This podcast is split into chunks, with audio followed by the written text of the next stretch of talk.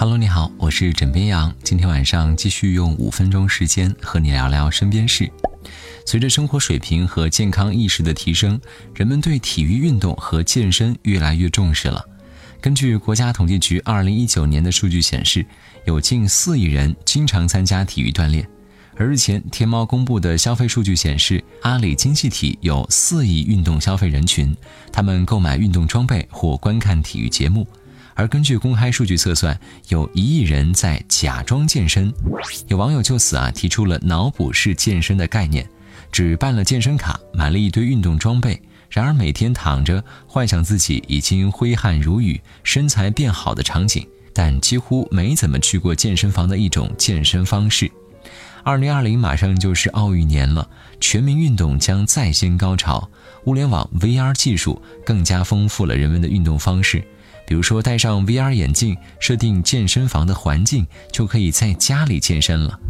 不过，相比起那些脑补式健身的朋友来说，这种方式也算是省事儿、省钱又运动了。所以，如果你也是假装运动的一份子，是时候动起来了。说到健康，最近有媒体报道，科学家们已经研发了一种药物，该药物能够和锻炼身体起到相类似的作用，打开脂肪燃烧基因，阻止由于肥胖引起的心脏病，但是不会让你减轻体重。该药物已经在超重的老鼠身上测试，五到十年应该可以用于人身上。这款药物呢，并不是让人变得更懒。而是让那些不能锻炼的人也能够保持健康。怎么样？再次画一下知识点啊！这个药物是服务那些想锻炼，但是因为身体原因受阻的人。哪怕以后有这样的药物出现，你是愿意忍受胖胖的自己，还是保持优雅的身体呢？各位，不知道你们那边有没有这种说法啊？喝酒脸红的人更能喝。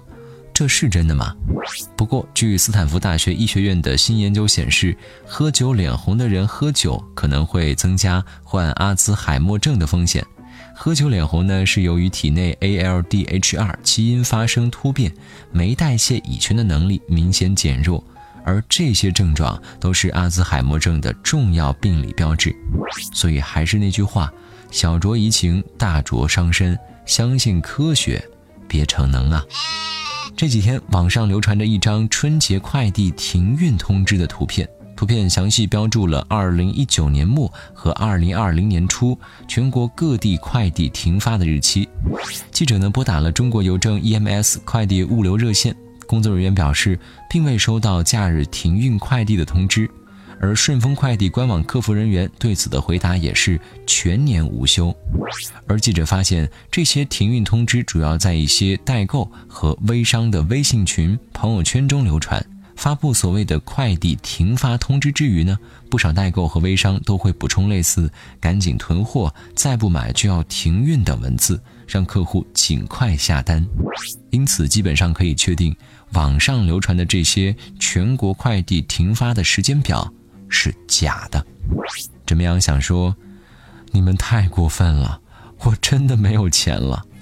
好了，今天呢就先跟你聊到这里，我是枕边羊，跟你说晚安，好吗。